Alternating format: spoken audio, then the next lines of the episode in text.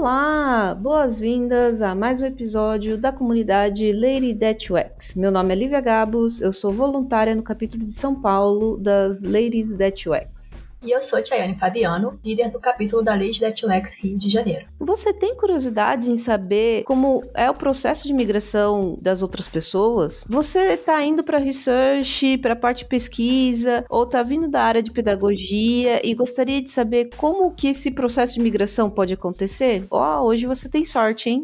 Vem com a gente, vamos conhecer a história de uma lady maravilhosa que não só migrou para o UX, como também aproveita muito da sua bagagem na sua experiência atual. Ficou curiosa? Nós também! E para falar sobre as suas experiências nessa parte da transição de carreira, vamos conversar com Bianca Costa. Ela é apaixonada por confeitaria e passa horas no Instagram assistindo rios de bolos decorados. Quem não ama, né? Bolos decorados. Adora fazer docinhos e levar para as pessoas experimentarem. Hum, queria estar perto nesse momento. A Bianca é formada em pedagogia, possui MBA em UX Design Strategy pela FIAP, já deu aula de informática e foi estagiária em uma turma de segundo ano. Incrível, né, gente? Vamos começar? Este episódio foi patrocinado por Deploy, especialistas em recrutamento de UI UX designers. MentoryCast, o podcast sobre liderança e autoliderança da comunidade Ladies at UX, uma comunidade global, informal e amigável, que busca mais espaço para o público feminino na área de tecnologia. Oi, Bianca, tudo bem? Muito obrigada por aceitar o nosso convite.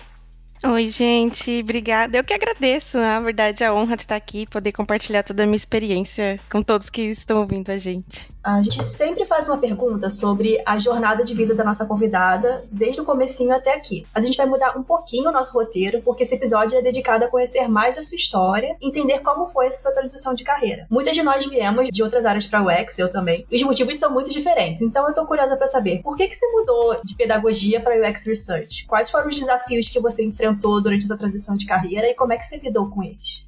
Nossa, é engraçado falar porque eu descobri o mundo de UX Research assim, por acaso. Na verdade, eu nem sabia antes que existia o UX Research. E eu já era formada em pedagogia, né? Eu já estava trabalhando em um colégio. Assim que me formei, eu consegui uma vaga em um colégio de uma grande rede. E aí, quando eu me vi em uma sala de aula, atuando ali e dando aula para aquela turma, eu pensei, meu Deus, o que eu tô fazendo? Eu acho que não é nada disso do que eu tava imaginando. E eu pensei, poxa, eu acho que eu perdi três anos de estudo tudo, porque agora eu vou ter que começar tudo de novo. Não acho que não é esse o caminho que eu tinha imaginado, não era isso que eu imaginava para mim, para minha vida. E aí me bateu um pouco de frustração. Pensei, vou começar tudo de novo, mas bora lá. E aí foi então que eu comecei a migrar de carreira, a migrar de empresa, na verdade. Esse foi o primeiro passo. Então eu saí completamente de pedagogia da sala de aula para o atendimento ao cliente por telefone. Falei, gente, eu tô na contramão da minha profissão num nível absurdo. Eu já tava formada, eu podia estar tá dando aula e agora agora eu tô aqui num atendimento ao cliente por telefone, mas eu continuei seguindo na empresa. E no final de 2018, dentro dessa empresa, apareceu uma vaga, um processo seletivo ali para migrar para área de UX Research. E eu pensei, gente, o que, que é isso? Não sei o que é UX Research, mas quando eu olhava todos os requisitos da vaga, ela se encaixava comigo. Então tinham que ser pessoas que eram formadas em psicologia ou pedagogia, que tinham interesse em cuidar do cliente, em sentir as dores e tentar resolver o problema, trazer voz para o cliente. E assim, eu estava no atendimento ao cliente, eu sabia exatamente quais eram as dores que o cliente tinha ali no dia a dia. E a minha formação me permitia isso. Eu falei, vou tentar, vou me arriscar. E aí eu decidi me arriscar nesse processo seletivo. Lógico que antes eu dei uma pesquisada, né, para ver exatamente o que que essa área fazia e qual que era o objetivo. E aí no processo seletivo eu fui aprovada e comecei a atuar na área no início de 2019, que é a área que eu atuo até hoje, a equipe que eu, que eu trabalho até hoje. E o X Research me mostrou que a minha graduação ela não estava perdida, que o atendimento ao cliente, que é o caminho que eu segui também não era o caminho perdido, na verdade era o, a trilha para que eu precisava para chegar até o X Research. Eu juntei todo o meu conhecimento que eu tinha lá da pedagogia com todas as dores do cliente que eu aprendi ali no atendimento telefônico, que é o lugar onde você mais sente a dor do usuário ali, do cliente do outro lado. E encaixei tudo isso na minha prática.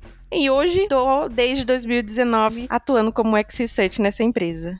Nossa, que ótimo, que história maravilhosa. É a primeira vez que eu escuto essa história de processo de transição de alguém de pedagogia, mas eu fiquei muito feliz por ter esse começo, assim, que você não sentiu que desperdiçou todo esse conhecimento que você adquiriu. Eu fiquei muito feliz por isso. Este é um assunto, assim, que eu também gosto bastante de falar, porque eu também migrei de carreira, apesar que faz tantos anos isso, mas assim, eu também acabei migrando. Todas as vezes que eu acabo perguntando, ou acabo, a gente acaba conversando com outras pessoas, a gente percebe que não, nunca tem um caminho só, que cada um tem uma história, cada um tem as oportunidades, os desafios, passam por situações diferentes. E eu imagino que a sua história também não vai ser exatamente igual de quem está nos ouvindo, mas mostra como que a gente pode aproveitar essas oportunidades, como a gente pode enxergar de maneiras diferentes. Então eu acho que esse ponto vai ser um bom ponto de conexão com muitas pessoas que queria saber da sua jornada, quais foram os seus passos que você seguiu para adquirir os conhecimentos e habilidades em UX Research. Você fez cursos, treinamentos ou utilizou algum recurso para se capacitar em pesquisa? Como é que foi isso? Porque você falou que começou a entender, viu que a vaga você podia utilizar suas habilidades que você adquiriu, mas você viu outras necessidades também na vaga.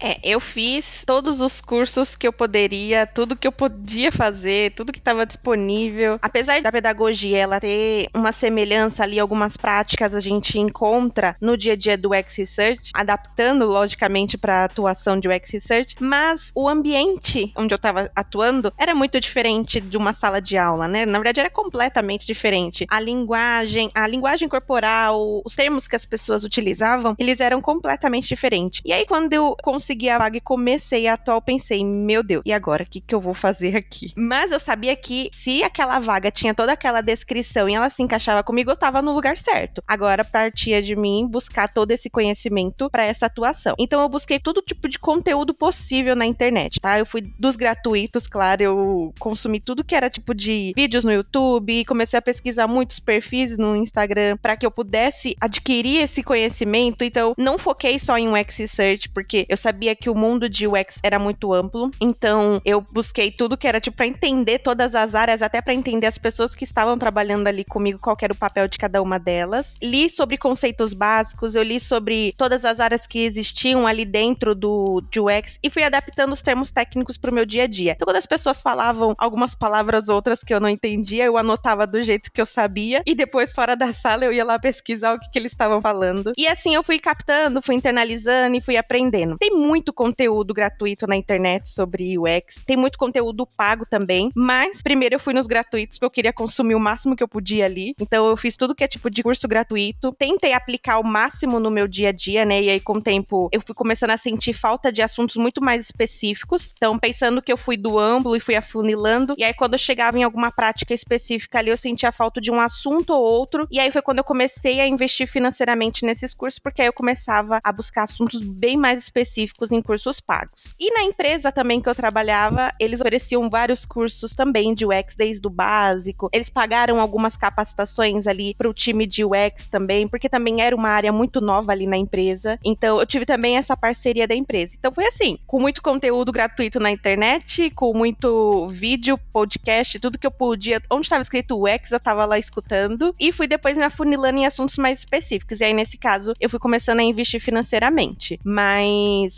que falava de UX, eu tava dentro, tava escutando, eu queria saber de tudo que tava acontecendo.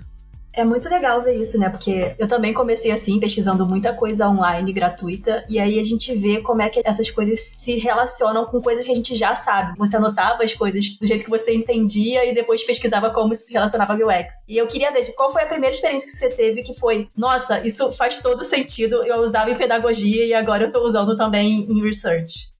É engraçado porque quando eu peguei meu primeiro projeto, né, eu já tinha pesquisado alguns conteúdos, como era uma área muito recente ali, a gente teve alguns cursos até que os projetos começassem a chegar. Então a gente teve uma parte ali, a gente chama de carona, né? A gente acompanhava outros profissionais, olhava como eles estavam atuando e depois a gente foi pegando os nossos próprios projetos. E aí quando eu peguei meu primeiro projeto, eu comecei a fazer o roteiro de pesquisa, né? E eu me senti extremamente confortável com aquilo. Eu nunca tinha feito um roteiro de pesquisa, embora eu tinha visto outras pessoas fazendo ali na área, mas eu me senti extremamente confortável em fazer um roteiro de pesquisa. E a primeira vez que eu fiz um e entreguei para minha líder, para ela conferir, porque a gente, como estava nesse processo também de aprendizado, a gente tinha esse líder que conferia para ver se a gente estava no caminho. E aí quando ela pegou meu roteiro, ela falou: "Gente, você já fez isso alguma vez? Você já fez algum roteiro na vida? Não é possível, tá perfeito isso daqui". E aí quando ela falou isso, eu me dei conta de como um roteiro de pesquisa se assemelha a um plano de aula. Porque quando eu estava estagiando, eu participava desses planos de aula ali, como a gente tinha que fazer e ajudava os professores a fazer o plano de aula. E o plano de aula é exatamente assim, você detalha um roteiro de como aquela aula vai ser executada. Então, com esse aluno a gente vai pegar, vai cortar essas figurinhas, vai entregar para o grupo, o grupo vai separar. Então, assim, no roteiro de pesquisa é exatamente assim. Obviamente que assim como no plano de aula, nem sempre ele vai seguir exatamente, porque cada aluno e cada turma reage de um jeito, e com o usuário também não é diferente. Então, eu crio um roteiro de pesquisa com tudo que a gente vai conversar, com todos os assuntos, e aí depois cada usuário com sua experiência ou com a sua vivência vai mostrando para mim que a gente vai seguindo outros caminhos, mas tudo dentro do roteiro. Então assim, um roteiro de pesquisa e um plano de aula, eles são muito semelhantes, né? E isso eu pude utilizar muito no dia a dia de UX Research. Então não tive nenhuma dificuldade quando eu peguei um plano de pesquisa, né, um roteiro de pesquisa, aliás, e comecei a fazer. Falei, me sinto super à vontade com isso, justamente por conta do plano de aula.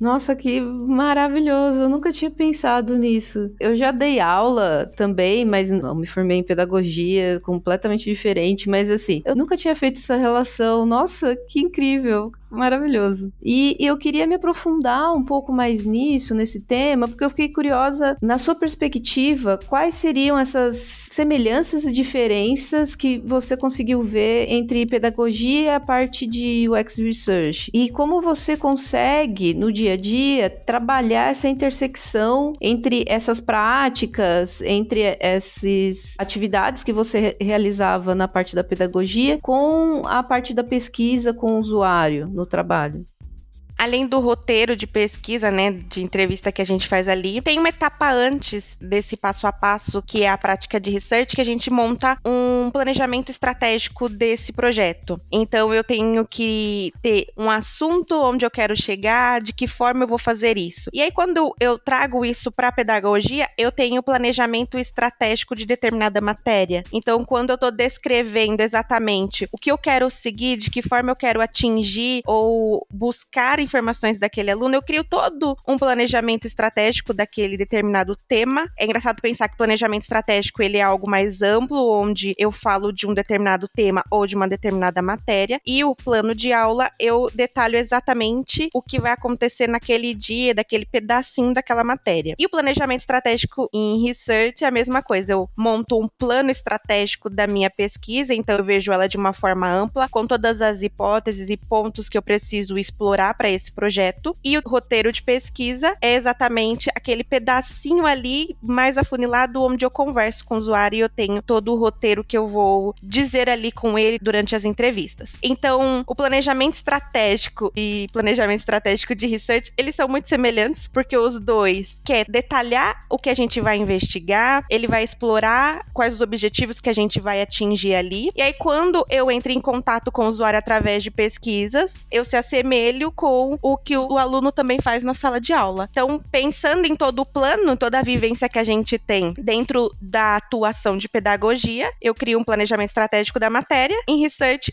eu crio um planejamento estratégico do assunto, do projeto eu achei incrível e eu queria me aprofundar mais um pouco, porque agora eu fiquei muito curiosa com essas características que você falou das semelhanças, como que funciona quando algo sai errado, sai fora do momento que você queria. Como é isso é tratado? Porque você falou que existe essa semelhança com o plano de aula. Como é que você coloca isso no plano de aula do tipo, não, o aluno simplesmente não quer fazer, não quer fazer atividade.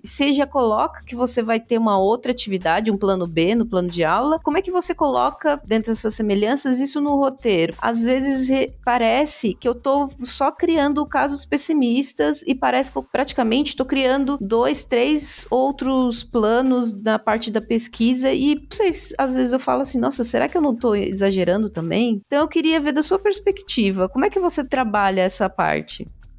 Em research, a gente sempre fala que determinados roteiros podem mudar de acordo com o perfil do usuário. Então, embora eu esteja conversando com usuários sobre o mesmo tema, o perfil pode responder de forma diferente. Então, para isso, eu crio roteiros diferentes, né? Eu estou indo para o mesmo caminho, os dois roteiros me levam ao mesmo objetivo, mas eu vou criar caminhos diferentes dependendo do perfil. Quando eu levo isso para a sala de aula, eu tenho também um plano de aula detalhado ali para uma turma, mas não necessariamente a turma, por exemplo, da manhã vai ser a mesma turma da tarde. Os alunos são diferentes, as experiências culturais são diferentes, a vivência de cada aluno, a perspectiva dele é muito diferente. Então a gente também cria essas saídas no plano de aula. Então, uma turma, por exemplo, de manhã, que ela se dá muito bem trabalhando com tinta guache, a da tarde já não consegue ter essa mesma atuação. Então ela pode se distrair mais ou ela pode dispersar um pouco mais no conteúdo com a tinta guache. Então com ela eu faço com um lápis de cor. Mas de qualquer forma, as duas vão atingir o mesmo objetivo, mas o perfil vai ser diferente. Então, em research a gente também tem esses caminhos, por isso que o roteiro ele pode mudar de acordo com o perfil do usuário. Então, se tem um usuário que desse assunto ele não gosta de falar, mas eu preciso explorar com ele, eu crio um roteiro onde eu crio saídas ali dentro do roteiro até chegar no objetivo. O outro talvez não, o outro seja mais aberto ou goste mais de falar sobre esse assunto. Eu crio um roteiro mais aberto, mais direto, porque eu sei que ele vai ficar bem mais à vontade para conversar. Então, pensando assim, sala de aula e usuários, é basicamente isso. A gente só cria roteiros com um pouquinho de rotas diferente, mas no final das contas os dois atingem o mesmo objetivo.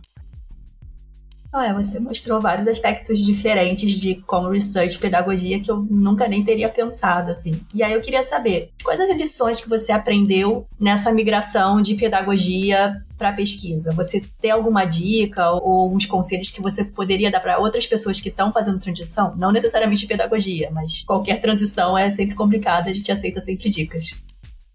Nada supera a prática, né, gente? Quanto mais eu pratico, mais eu aprendo. É lógico que a gente precisa, assim, de um conteúdo, de uma literatura, de aprender a parte mais conceitual, né, mais teórica, mas a prática, ela tá ali para nos ensinar. Então, eu sempre costumo dizer para as pessoas: pratiquem, né? Se arrisquem, pergunta, faz questionamento. Quando a gente tá nesse processo de aprendizado, a gente tem a liberdade de errar, porque todo mundo sabe que você tá aprendendo. Então você tá ali livre para errar, porque o erro também é um aprendizado, né? Quando eu erro, eu também aprendo. Então, essa é a minha dica principal e o que eu levei muito a sério também na minha, que era praticar. Eu praticava o máximo que eu podia. Eu não tinha medo de arriscar nem de ficar buscando conhecimento. Eu sei que migrar de área assusta e eu passei por essa migração de um jeito bem lento. Então, se eu for considerar que eu não saí saí de pedagogia direto para research, ali no meio eu tive um atendimento ao cliente que eu não sabia nem por que, que eu tava ali na minha vida e que lugar isso ia me levar. No final das contas, esse era um caminho que acabou me ajudando. Então, a migração diária assusta, né? Dependendo da profissão anterior, então ela pode ser completamente diferente, mas tudo tem um motivo e todo conhecimento ele é válido, né? Nada é desperdiçado. Tem sempre alguma coisa na sua profissão que vai se aplicar em research, que vai se aplicar em UX ou em outras áreas ali dentro do mundo de UX, né? Não necessariamente a área de research. É só não ter medo de arriscar, de buscar conhecimento e se joga, porque você vai achar seu caminho ali dentro. Ai, que ótimo, maravilha. E agora que você migrou, o seu dia a dia de trabalho é o que você esperava? É melhor, pior, igual? Ou você era muito realista e conseguiu pensar que era exatamente? Ou é diferente do que você imaginava? Na verdade, eu cheguei em research sem saber muito o que esperar, né? Porque eu descobri research na prática. Então, eu falei, gente, não sei nem o que, que eu vou esperar daqui. E aí eu fui aprendendo research na prática. E sim, eu me encontrei em research. Eu acho que é a área que amo fazer, né? Amo desenvolver e atuar nessa área. A minha formação não deixou nada a desejar, muito pelo contrário. Essa sensibilidade que a gente aprende na pedagogia e na psicologia, porque dentro da pedagogia a gente tem ali um pedacinho, algumas aulas ali de psicologia, então a gente aprende as habilidades humanas, tudo isso isso agrega muito para esse contato que a gente tem com o usuário, essa acessibilidade que a gente tem com o usuário em research, até para entender as dores. Quando eu entendo o ser humano, eu deixo de julgá-lo e passo a compreendê-lo. Então, esse tato humano que a pedagogia ensina, esse processo de conhecimento e de crescimento humano, ajuda muito nesse contato direto com o usuário. Então, assim, a área de research não esperava nada, ela não me prometeu nada, mas me entregou tudo, porque é de verdade uma área sensacional. Então, eu sou suspeita para falar disso, de dizer que research é sensacional, mas é maravilhoso trabalhar com research. É muito legal ver, assim, as pessoas muito empolgadas com o que elas trabalham, assim, dá um quentinho no coração. E aí a gente vê como é que é sempre assim, né? A gente pensa que a gente tá abandonando uma profissão, que a gente perdeu o tempo, mas tem sempre habilidades que a gente acaba levando para onde for que a gente for atuar. Mesmo em UX, em que cada empresa é uma empresa e cada coisa é uma coisa, dependendo de onde você for trabalhar. E aí eu queria saber justamente disso. Como é que é o seu dia a dia como researcher, assim? Você, sem entrar muito em dados específicos, mas como é que é uma rotina típica do dia da Bianca? É um dia a dia de uma pesquisadora, né, que tá curiosa, quer saber, quer investigar tudo, quer perguntar tudo, mas basicamente a gente trabalha diretamente com o time de negócio, então o time de negócio levanta ali um produto, uma ideia ou um insight, né, partindo assim, que a ideia sempre vai surgir ali do negócio. É óbvio que alguns produtos, algumas ideias acabam surgindo a partir da vivência com o usuário, então o próprio grupo de UX, não só research, mas todo o time de UX também acaba levantando hipóteses de soluções ali que podem agregar, mas partindo que o negócio tem um produto específico e queira levar para campo para saber se faz sentido para o usuário ou não. O meu papel como pesquisadora é elaborar uma estratégia dessa pesquisa. A gente monta um roteiro de entrevista, entrevista o próprio usuário e por fim a gente leva a apresentação disso para o time de negócio. Todo o resultado que a gente colheu em campo, tudo que a gente tem de perspectiva do usuário, a gente leva para eles. Claro que não é tão rápido rápido assim. A gente tá falando de uma forma bem ampla, uma visão bem ampla. E também não para ali na apresentação, a gente participa de todo o processo de construção de um produto, de todo o processo da jornada de experiência ali. Mas eu costumo dizer que o research é o advogado do usuário. Ele sempre vai estar tá lá defendendo o ponto de vista desse usuário e sempre querendo defender a melhor experiência para ele. Então a gente participa de toda a ideia do projeto, desde quando ele é só um insight lá para o time de negócio, passando por toda a construção de jornada até a materialização desse produto, que é quando a gente leva ele para teste de usabilidade. E assim, é maravilhoso a gente ver o projeto sendo implantado, é maravilhoso, é gratificante depois olhar os feedbacks dos usuários na prática ali, quando o produto já está acontecendo no dia a dia e a gente só vê clientes elogiando a experiência. É todo um projeto, desde quando ele é só uma ideia até quando ele já está implantado. Você citou uma frase agora que eu escuto bastante, mas eu queria aproveitar que é você que a gente está conversando e eu queria aproveitar e colocar num determinado contexto que acho que é uma ótima oportunidade para fazer essa pergunta. Você falou que você se vê, e nós de UX nos vemos como advogadas da pessoa usuária. Você já se viu ou você já pensou na relação de você ser professora desse usuário, no sentido de, olha, aqui precisa de um tutorial, então vamos fazer o usuário chegar nesse lugar, ou até mesmo professora no sentido de ensinar as outras pessoas a entender da importância de UX, da pesquisa, ou essa parte de ensinar o que você faz para outras pessoas. Você já se viu nesse papel? Aproveitando a oportunidade para perguntar. Né? Já me vi, já me questionei se talvez esse não seja um próximo passo da minha carreira, porque no final das contas eu sou pedagoga, sou professora de formação, então ensinar, educar tá na essência da minha formação, tá na minha base de conhecimento. E eu costumo sempre falar para minha líder quando chega pessoas novas na equipe, eu sempre quero ficar com essas pessoas, porque é muito gratificante para mim, eu gosto muito de passar conhecimento. Toda vez que eu passo conhecimento para uma pessoa, eu aprendo mais, porque eu pego o ponto de vista dela, questionamentos que eu nunca fiz. Oh, nossa, mas é verdade, né? Então, o fato de ensinar também me faz aprender. Então, eu gosto muito dessa troca. E aí, toda vez que tem alguém novo, alguma pessoa chegando nova na equipe que precisa de toda a etapa de desenvolvimento desenvolvimento da mesma forma como eu passei, porque na minha equipe tem muito disso, né? A gente sempre pega pessoas que estão ali no comecinho, que queiram aprender e a gente desenvolve também. Então eu sempre levanto a mão e falo: "Eu quero, eu quero ensinar, eu quero ficar com essa pessoa, eu quero ser a tal carona que um dia foram para mim, de mostrar o conhecimento". É engraçado que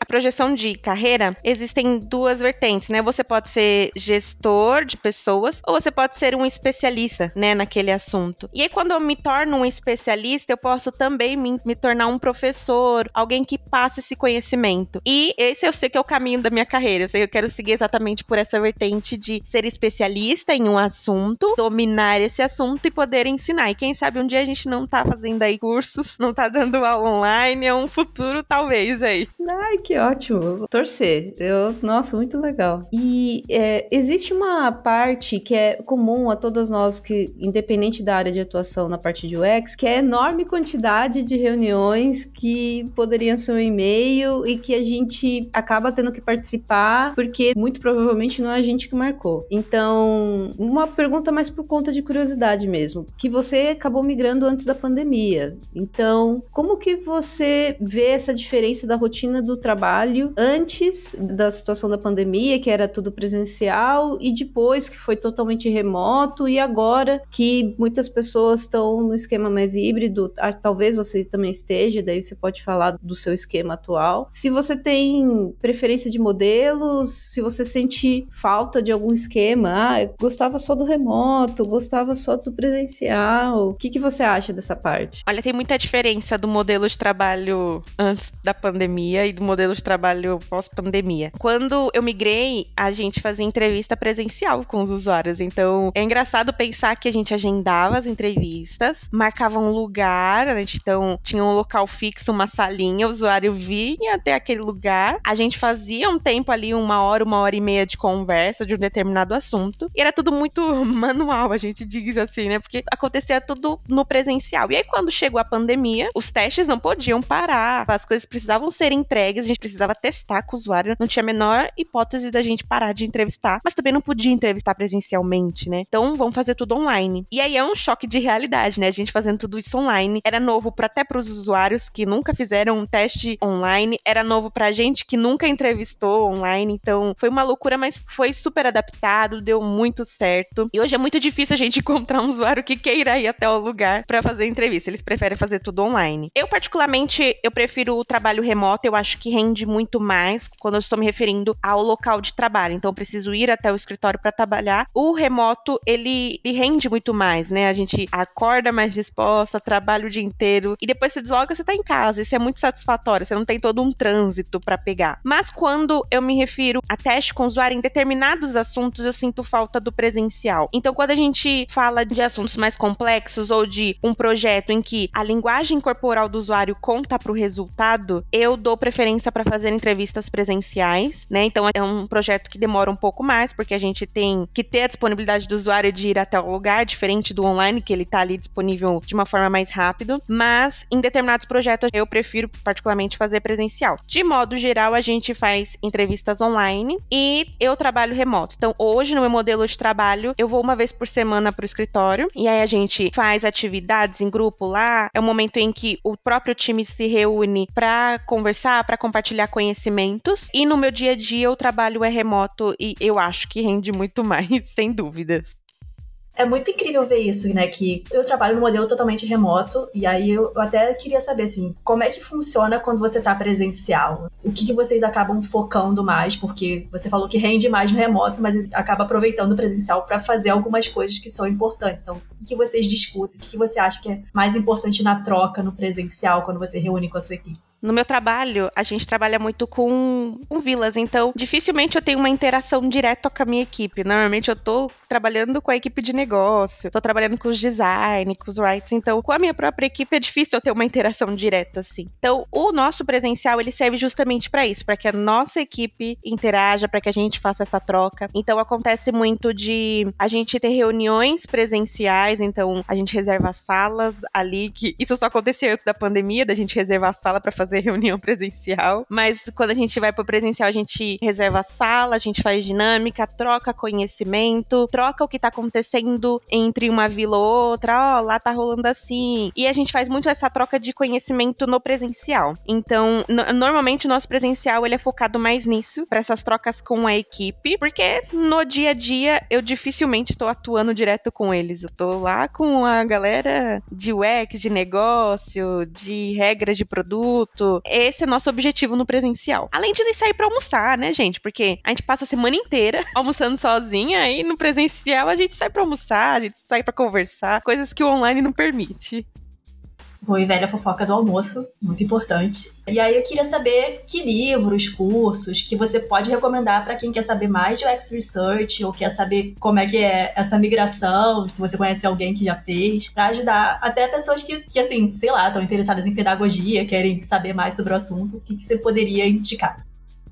Olha, eu sou muito eclética em conteúdo, tá? E como eu falei desde lá do início, eu quero escuto de tudo, quero saber de tudo, então eu não tenho um assunto, não vou focar só em research quando eu falo em conteúdo, gente, porque eu quero saber de tudo. Até porque eu tô interagindo o tempo inteiro com as outras áreas, então eu preciso entender o assunto deles também para que a gente consiga fazer essa troca de conhecimento. Então assim, eu não fico focado só em research, eu quero ter uma visão geral de toda a área de UX. Eu gosto muito dos conteúdos do UX Unicórnio, né, da Nina, próprio perfil do grupo do Nielsen e claro, a Miris que inclusive foi minha professora no MBA, então acho os conteúdos da Miris muito bom. E tive aulas com ela, cursos com ela e sim, é, é muito bom. E eu gosto de livros, na verdade, que ensinem a prática né? Então, ficar só naquele conteúdo na teoria, eu confesso que me distrai um pouco, eu não consigo absorver tanto conhecimento quanto os livros que me dizem como eu devo praticar aquilo. Quando eu estava ali aprendendo, eu gostei muito do livro Sprint e do Leanception, porque eles têm exatamente o passo a passo de como você tem que fazer, de como você tem que executar ali as atividades diárias. Cursos, eu gosto de tudo que é curso gratuito que fala de UX. Então, eu fiz tanto curso que eu não sei nem exatamente quais são os cursos que eu fiz, assim, de tudo que eu tava fazendo. Mas, de cursos gratuitos, eu conheço uns que são muito bons, que é o da FIAP, aqueles cursos de UX gratuitos da FIAP. Inclusive, eu fiz todos na pandemia, a gente tava preso dentro de casa. Eu queria aproveitar o máximo possível, até porque eu migrei em 2019, fiquei um ano atuando, depois já veio a pandemia, então eu também tava no processo de aprendizado ainda, eu tava conhecendo ainda os básicos de UX Research, então eu fiz tudo que era tipo de curso na pandemia e fiz os cursos também da FIAP. E assim, são cursos muito bons. Logo depois que que eu fiz esses cursos, gostei do conteúdo, gostei da matéria, e aí sim eu migrei pro MBA. Mas, de modo geral, é isso que eu indico, mas eu gosto muito de coisas práticas, de conteúdos práticos, de quem ensina o que tá, como que a prática funciona, e não fique só ali na teoria me dizendo coisas possíveis, que eu não consigo fixar conhecimento assim, preciso praticar. Ah, que ótimo. Não, eu também, eu preciso pôr mão na massa. Inclusive, às vezes eu fico até escrevendo o que a pessoa tá falando para fixar um, alguns conceitos, algumas coisas, porque eu preciso de movimento. Então, fazer algo, escrever, qualquer coisa assim, senão só ouvir não, pra mim não adianta. E agora eu queria saber se você pudesse voltar no tempo encontrar a jovem Bianca que estava dando os primeiros passos na carreira, ou até para a jovem Bianca antes do momento de pedagogia, o que, que você falaria para ela? Pode ser a jovem Bianca nos dois momentos, tá? Antes da pedagogia e depois da pedagogia, mas o que, que você falaria? Eu diria para ela que ela não tava no caminho errado, não tinha nada errado com ela. Que pedagogia não é só a sala de aula, né? Não necessariamente eu preciso dar aula. O mundo é grande, tem sol para todo mundo, existe uma infinidade de coisas que a gente pode fazer com o conhecimento que a gente adquire na faculdade. Então, segue seu propósito. O meu propósito sempre foi de ensinar, de trazer conhecimento e de trazer a dor ali humana para que as pessoas entendam que às vezes a pessoa não sabe, não é porque que ela não sabe, né? Tem uma coisa que, que impede ali o conhecimento conhecimento. Ou talvez tem algo no próprio conhecimento que não tá certo para ela, né? Que não tá sendo transmitido do jeito correto. E isso tem muito research. Então, eu diria para ela que segue o propósito, tudo que é seu, ele encontra um caminho para chegar até você. Então, continua fazendo a sua parte com o melhor que você tem, com o melhor que você pode, porque as coisas elas vão acontecendo e não tem nada de errado, só segue o caminho e não fuja do propósito. Uma hora as coisas acontecem. Boas dicas, boas dicas. E para finalizar, que recado você daria para as ladies que estão ouvindo a gente? Pode ser uma dica emocional, pessoal, profissional, que você queria que todo mundo retirasse desse podcast no final. Ah, eu acho que, é, como uma boa pedagoga, nada melhor que um estudo, né, gente? Eu sou muito a favor do conhecimento, sou defensora do estudo, do aprendizado. Eu diria que estude, estude de tudo, de tudo que é assunto, de, estude qualquer coisa que você encontrar, leia placas, mas estude. Eu sempre costumo dizer que eu não vejo placas, eu não vejo assuntos aleatórios na vida. Eu leio, guardo, em algum momento ele vai me ser útil, então eu só fico armazenando ali na minha caixinha, que uma hora eu vou precisar dele. Uma vez eu escutei, não existe conhecimento conhecimento desperdiçado e nem oportunidade. Tudo ali é um propósito e tudo tem um caminho para seguir. Então, não tenha medo dos locais onde você tá, né? Locais onde você acha que as pessoas que estão ali sabem mais que você. Na verdade, eu digo que esse é o melhor lugar para aprender, porque quando você tá no meio de pessoas que sabem mais que você, você consegue aprender ainda mais assuntos que você nunca viu e seja mais observadora, né? Nesse lugar onde você acha que você é que sabe menos, observe, absorva tudo que tá acontecendo ali, porque o conhecimento, ele é uma caixinha que você só vai depositando, depositando. Uma hora você vai abrir a caixinha quando você precisar e vai estar tá tudo ali. Então tem uma escutativa, uma posição observadora e isso faz a gente aprender muito e, mais importante, arrisca. Vai atrás, se coloca à disposição. É o momento de errar. A gente tem que dar essa liberdade, óbvio que a gente tem que usar os erros como aprendizado, mas erre, aprenda e esse é o crescimento. Esse é o processo de crescimento de tudo na vida. Não digo nem só profissional, mas de tudo na vida. Maravilhoso, muito maravilhoso. Ai, eu adorei o nosso papo. Muito obrigada, Bianca, por ter topado. Acho que vai ser muito útil para a comunidade aprender com você sobre os seus caminhos, com as suas dicas. Vai ser muito importante. Muito obrigada por compartilhar. E infelizmente a gente está chegando no final do nosso episódio, né? Então a gente queria agradecer muito, Bianca, por ter vindo conversar com a gente e pedir para você contar para quem está nos ouvindo como é que eles podem te encontrar. Ah, poxa. Mas bom, podem me encontrar lá no LinkedIn como Bianca Costa Rufino e no Instagram como Bianca Costa, tá? Fiquem à vontade para ir lá me seguir, me procurar e me perguntar. Eu, como uma boa pedagoga que sou, eu amo ensinar, então fiquem à vontade para vir tirar dúvidas ou no que eu puder ajudar ou no que eu puder ensinar, eu vou amar ajudar todas as pessoas que vierem me procurar. Os links também vão na descrição do episódio, caso vocês queiram ir direto quando estiver terminando esse episódio, tá, pessoal? Finalizamos aqui nosso episódio de hoje com a Bianca Costa. Esperamos que todos tenham gostado. Se você tem comentários, dúvidas, sugestões ou gostaria de indicar uma lady para trazermos aqui para conversar com a gente, é só acessar www.ladythatux.com que você encontra como entrar em contato conosco. Este episódio foi produzido por Lady UX, editado por Luciana Borrasca e patrocinado por Deploy.me, especialistas em recrutamento de UX UI designers.